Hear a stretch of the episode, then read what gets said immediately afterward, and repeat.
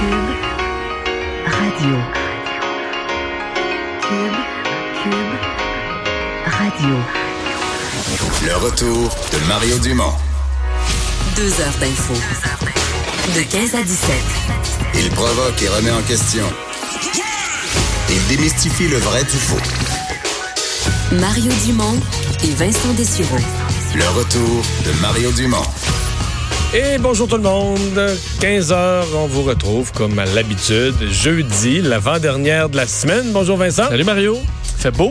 En fait, il fait beau. Euh, c'est le week-end qu'on ne sait plus trop euh, mélanger entre les, euh, les annonces de beau temps et les craintes que Dorian vienne frapper le Québec. Bon, dans l'extrême est, je pense qu'on...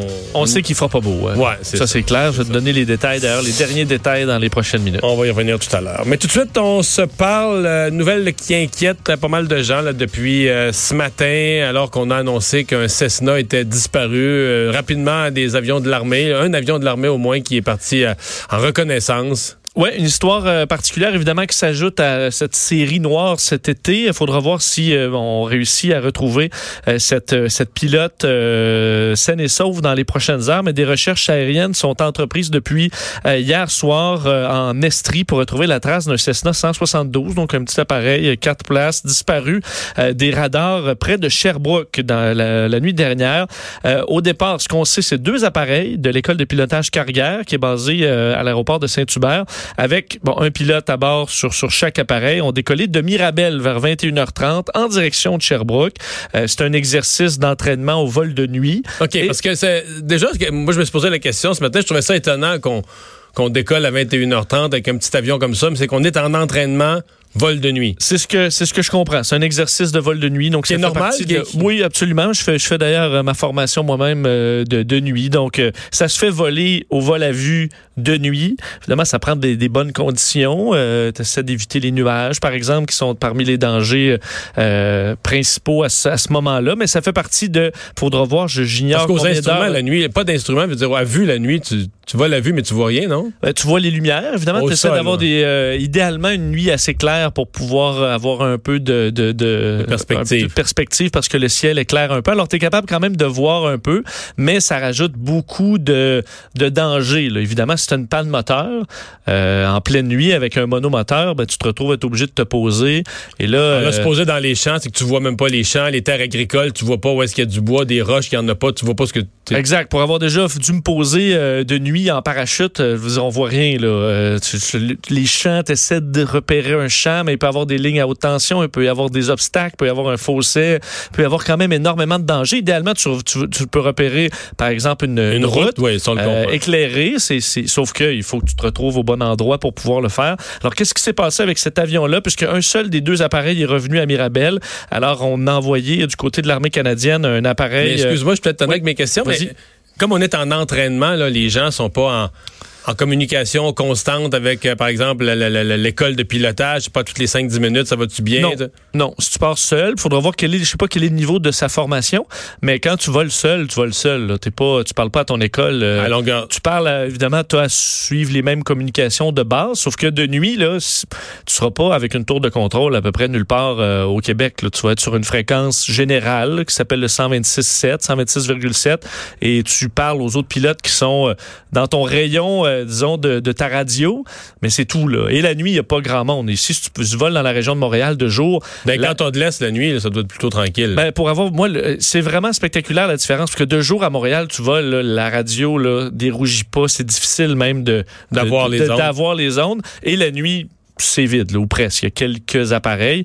Alors, est-ce qu'il y a eu une tentative d'appel de détresse? On le sait pas. Euh, normalement, il y aurait au moins quelqu'un qui aurait pu l'entendre. L'appareil de euh, localisation d'urgence, qu'on appelle le ELT, là, dont on a la beaucoup balise, parlé. Là. La balise d'urgence qui, qui était éteinte là, lors de l'accident de, de l'hélicoptère du président de Savoura, ben, ne s'est pas déclenchée non plus. Euh, ce qui peut dire deux choses. Est-ce que euh, bon, elle a une défaillance ou est-ce que elle l'appareil s'est posé assez doucement pour Parce que ça, ça part en cas de, de choc. Là, en de... cas de choc ou si elle est déclenchée manuellement.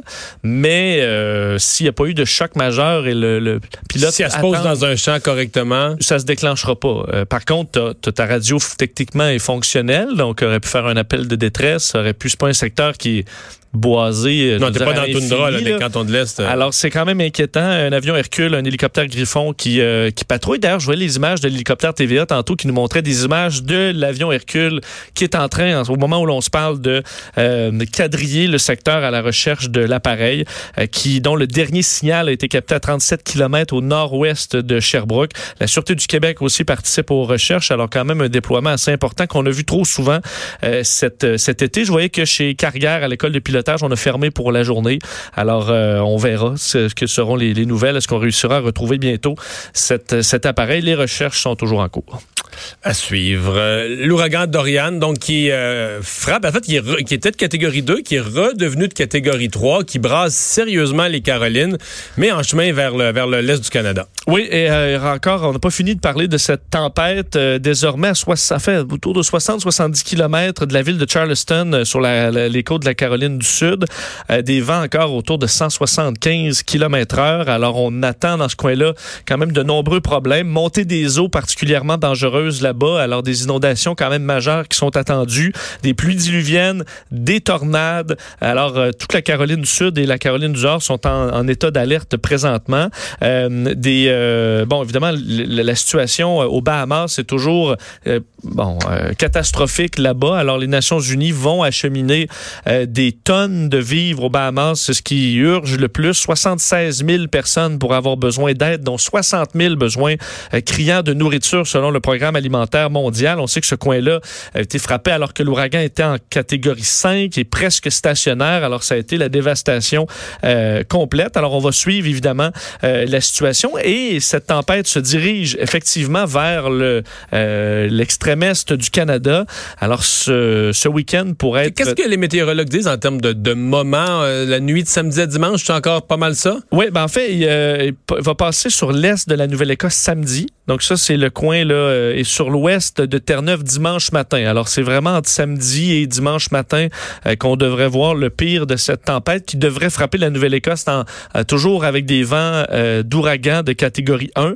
Alors euh, Nouveau-Brunswick, île du Prince-Édouard, Nouvelle-Écosse, l'ouest de Terre-Neuve, la basse côte nord du Québec euh, devront surveiller ça de Et, très près. et les îles de la Madeleine du Les Québec. îles de la Madeleine, évidemment. Euh, donc, euh, des inondations qui sont possibles par endroits. Évidemment, des vents encore très violents qui vont euh, euh, atteindre ce, coin-là. Et un des problèmes particulièrement, euh, si on prend l'extrême est du Québec et d'autres, c'est l'érosion. Plusieurs secteurs dans le- l'est du, euh, du Canada sont très vulnérables à l'érosion. Alors, ça pourrait causer des problèmes. On peut s'imaginer des terrains qui pourraient être grugés par la tempête. Alors, c'est ce qu'on, ce qu'on ne souhaite pas. La tempête pourrait toujours changer un peu de trajectoire. C'est ce qui est arrivé par le passé dans les derniers jours. Alors, ce sera, ce sera à surveiller, mais évidemment, ça inquiète beaucoup les résidents de, de l'Est du Canada présentement. On va le surveiller toute la fin de semaine. Euh, j'ai pas d'informations, mais je reçois une alerte sur mon téléphone cellulaire d'une nouvelle de dernière heure. Ça vient du Journal de Montréal. On disait que la, l'UPAC et la Sûreté du Québec étaient, étaient privés de leadership, que tout était par intérim. Là, même l'intérim tient plus parce que le directeur général par intérim de la Sûreté du Québec, Mario Bouchard, vient de remettre sa démission. Effective au plus tard à la mi-décembre. Bon, euh, qu'est-ce qui se passe? On dit que c'est un monsieur qui était en fin de carrière. Euh, Bon, le climat de travail est pas facile. On dit qu'il avait accepté à reculons le poste de directeur général de la police lorsqu'on avait tassé Martin Prudhomme. On sait toujours pas pourquoi exactement on a tassé Martin Prudhomme. Il semble que ce soit lié à l'affaire Guy Wallet. Hmm. Je peux te- C'est c'est compliqué, la police au Ben, Québec? Est-ce qu'il va y avoir une, crise- une certaine crise de confiance sur services on- de police au Québec? Fait que si on, on se résume, là, on est par intérim à l'UPAC, les deux corps policiers les plus importants, on est par intérim à l'UPAC, on est par intérim à la SQ, et là, le DG par intérim de la SQ est démissionnaire. Hmm. Fait que la Sûreté du Québec est dirigée par un directeur général par intérim ayant remis sa démission, mais pas effective tout de suite. Là. Et tu as fait, j'ai vu dans ton émission, un bon graphique aussi cet avant-midi où Non, tu mais sur- un peu la, la, Les- parce que Vincent, la les- poupée russe d'enquête. Oui, là. mais les gens viennent perdus. Les gens se disent, mais là, l'enquête de Guy Wallet, qu'est-ce qui se passe? Là, il faut que j'explique, parce que là, le Bureau des enquêtes indépendantes, qui a été créé pour enquêter sur la police, fait une enquête. Une enquête sur quoi? Une enquête sur l'enquête. Oui, parce que ce qui n'a pas, ce qui a pas posé, c'est l'enquête sur les fuites de renseignement. Oui. Mais les fuites de, l'enquête sur les fuites de renseignement, les fuites de renseignement, c'était concernant l'enquête mâchurée. L'enquête sur le Parti libéral. Là, les poupées russes, ce que tu dis, c'est que là, donc là, ce dont on parle, mettons, dans le journal ce matin, on parle de problèmes découverts dans l'enquête sur l'enquête sur les fuites sur l'enquête.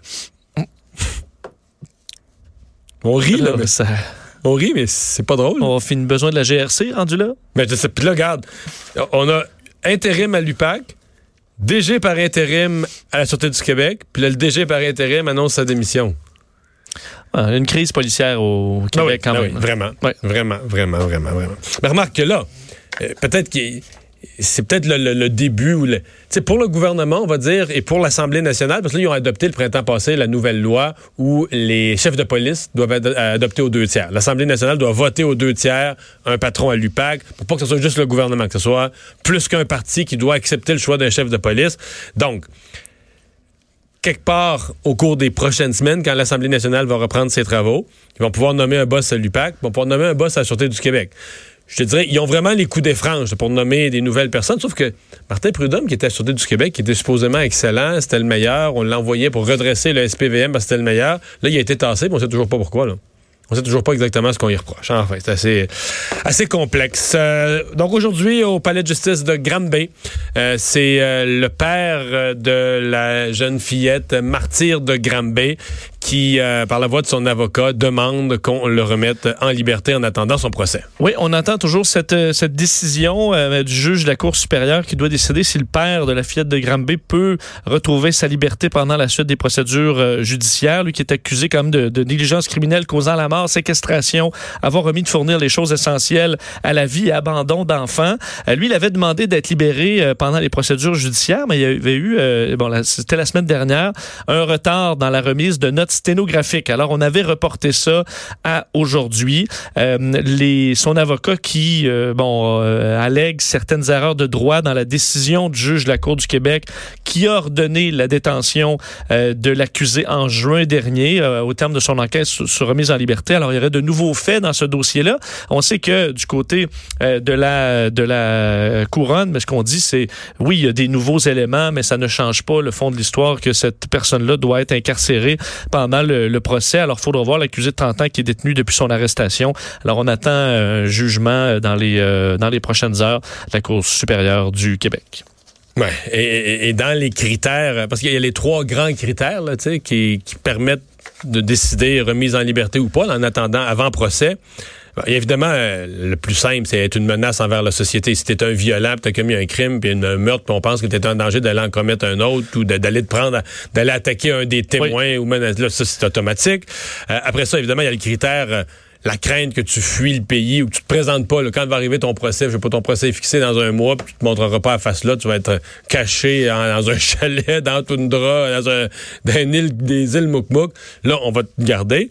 Mais l'autre critère, et c'est celui qui s'applique davantage dans ce cas-ci, c'est toute la notion de ne pas déconsidérer la justice. là. C'est-à-dire La confiance. la du confiance du public dans la justice, de pas déconsidérer la justice. Et c'est bien plus ça qui s'applique ici, où le juge va devoir se demander, ouais, si moi, euh, je, je- je libère cet individu-là, euh, ça a l'air de quoi, là? Comment, comment, comment ça peut être reçu? Comment ça peut être compris? Ils disent, je pense, les mots, c'est par une, par une personne raisonnablement informée. C'est comme ça qu'ils disent. Un citoyen, Ouais. comment un citoyen raisonnablement informé peut prendre ça. peut percevoir une telle chose dans le sens de, de- de l'administration de la justice? Mais en même temps, les deux autres sont pas exclus non plus. Là. Tu peux dire, il peut y avoir des dangers que cette personne-là tente de sauver. Il peut y avoir des dangers que cette personne-là euh, Il commette. faut un- être des signes de ça. Oui, je comprends, mais c'est pas. euh, On le voit des fois avec des criminels à cravate. Là, tu iras pas attaquer quelqu'un. Ou, mais là, c'est une personne qui est quand même accusée, accusée de.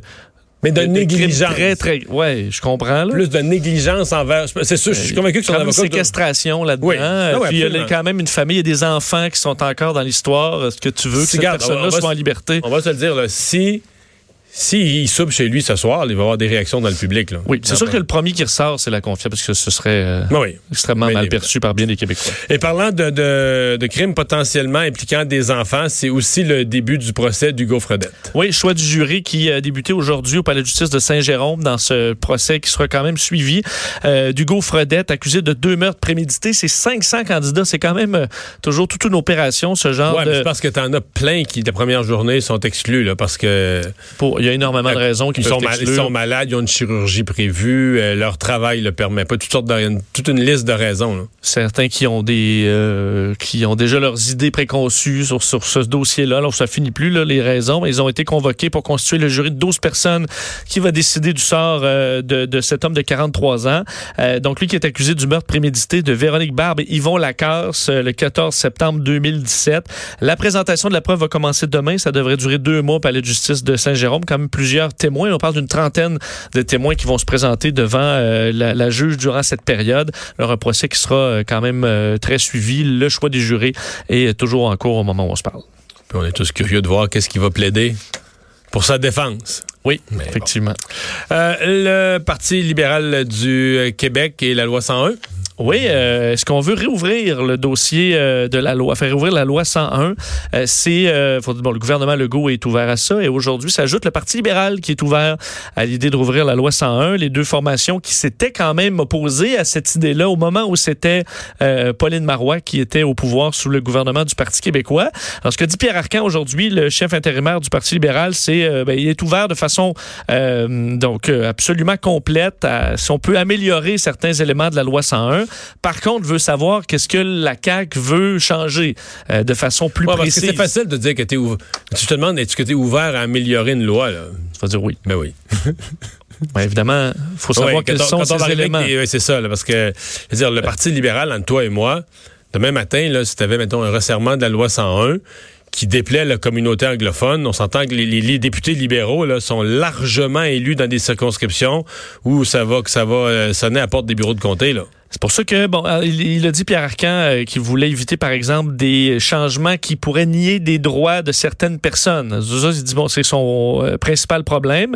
Euh, faire la promotion, par contre, du, du- de la promotion du français au Québec, il n'y a pas de problème. La nomination aussi d'un commissaire à la langue française qui relèverait de l'Assemblée nationale, euh, c'est, bon, en fait, le, le PLQ se voit quand même ouvert à ça. Alors, tu vois, c'est quand même sécuritaire, là. Un commissaire à la langue française, c'est pas trop dangereux pour la clientèle en- anglophone. Alors effectivement, il y a une ouverture, mais il faudra voir ce que la CAQ propose. Ben, on va surveiller ça. Euh, et finalement, euh, c'est la Fondation David Suzuki qui sort une série d'études. C'est, c'est, c'est bon. euh, pour une partie, ça semble bien documenté, euh, les liens entre les, les pesticides et l'autisme. Pour une partie, moi, ça me paraît, euh, entre les, pesticides et euh, le, le Parkinson. Mais là, on avance les pesticides et l'autisme. Là, il me semble, il me semble qu'on s'en va un terrain un petit peu plus marécageux sur le plan scientifique. Il faut être euh, prudent, surtout les Plus liens. que prudent, on s'entend, euh, là, on élimine tout le dossier euh, autisme et vaccin, là, parce que dès qu'on parle de, de lien avec l'autisme, il y a quand même une on vient euh, très prudent parce qu'on sait à quel point il y a des faussetés qui se disent sur ces sur des, des liens scientifiques. Mais dans ce cas-là, euh, bon, euh, le- la fondation David Suzuki sort euh, aujourd'hui avec une une étude de, plus de euh, de 158 études, donc une revue scientifique de 158 études qui dresse une corrélation entre l'autisme et l'utilisation de pesticides, euh, selon eux. Du moins, on dit, et c'est ce que faut quand même être très précis, là, c'est ce que Louis Zeno Qui est chef des projets scientifiques à la Fondation David Suzuki, dit.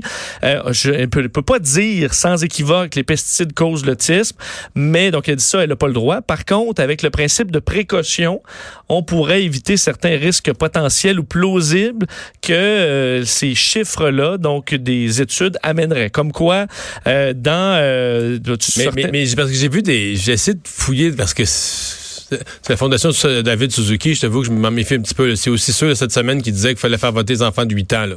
Oui. Fait que, ils ont un côté scientifique que je respecte, puis à un moment donné, ils ont un côté euh, militant un peu extrémiste. Que Mais euh, je voyais par exemple une étude qui a été faite qui a l'air celle-là vraiment sérieuse en Californie. Puis là, ils ont étudié vraiment des populations d'enfants qui vivent dans des villages, en milieu plus rural, très, très proches de terres agricoles. Il y a eu de l'épandage. Puis là, ils ont trouvé une légère corrélation. Mais euh, présentement, là, des enfants qui vivent avec l'autisme, qui sont nés euh, dans des villes de banlieue où il n'y a plus aucune agriculture, tu comprends, à quelques kilomètres à la ronde, en plein, en pleine île de Montréal, à pleine île de New York. Tu sais, des régions où il n'y a pas de grands épandages. C'est pour ça que je... Je, je, je trouve ça être vraiment prudent avant de faire paniquer des populations. Il y a tellement de problèmes d'autisme, tellement graves, tellement de parents. Euh, Je, je- je- je- te dis que je demeure prudent. Le Parkinson, c'est parce qu'il y en a tellement de Parkinson dans le monde agricole. Moi, je connais plusieurs. Là, tu te dis, ouais, là, la, la démonstration semble un peu plus convaincante. Oui, ça d'ailleurs, il semble assez convaincu. D'ailleurs, on souhaite qu'on reconnaisse le Parkinson comme une maladie professionnelle, carrément, avec de nombreuses études qui montrent un lien clair entre les pesticides et euh, le, le- le- le Parkinson. Dans, dans certains cas, le risque qui augmenterait par six fois avec l'exposition de pesticides. Alors là, c'est pas mal, c'est pas quelques c'est quand même euh, énorme. Euh, par contre, dans le cas de l'autisme, on dit que euh, dans certaines études, la proximité du domicile de la mère avec une zone d'épandage de pesticides agricoles, avant qu'elle ne devienne enceinte et durant sa grossesse, ça augmenterait le risque pour un fœtus de développer l'autisme, par exemple. Si bien que la ville de Montréal a décidé d'interdire le glyphosate. Mais j'ai tellement, j'ai tellement ri en voyant cette nouvelle-là. J'étais surpris. La ville utilise ça. La ville utilise du Oui. Roundup. Oui, mais finalement, mais c'est c'est quasiment. Tu comprends que l'annonce est symbolique là. Oui, parce C'est que très très peu là. je veux dire ceux qui vivent à Montréal, c'est mon cas des grands champs, euh, on n'en voit pas beaucoup là. Non, puis je me disais la ville, mais même dans les parcs où les enfants jouent, c'est pas vrai qu'ils pendent du Roundup là-dedans ou qu'ils utilisent le Roundup. Mais c'est. On parle des golfs municipaux. Mais les golfs municipaux, il y en a un ou deux? Ouais, c'est ça. Deux, oui, je pense? c'est ça. Il n'y en a pas partout là. Puis même le golf, là, c'est pas un gros utilisateur de Roundup. Ils doivent en mettre peut-être là sur des sentiers où les cartes vont, un peu stationnement. Je veux dire, un golf, euh, Vincent, c'est ouvert.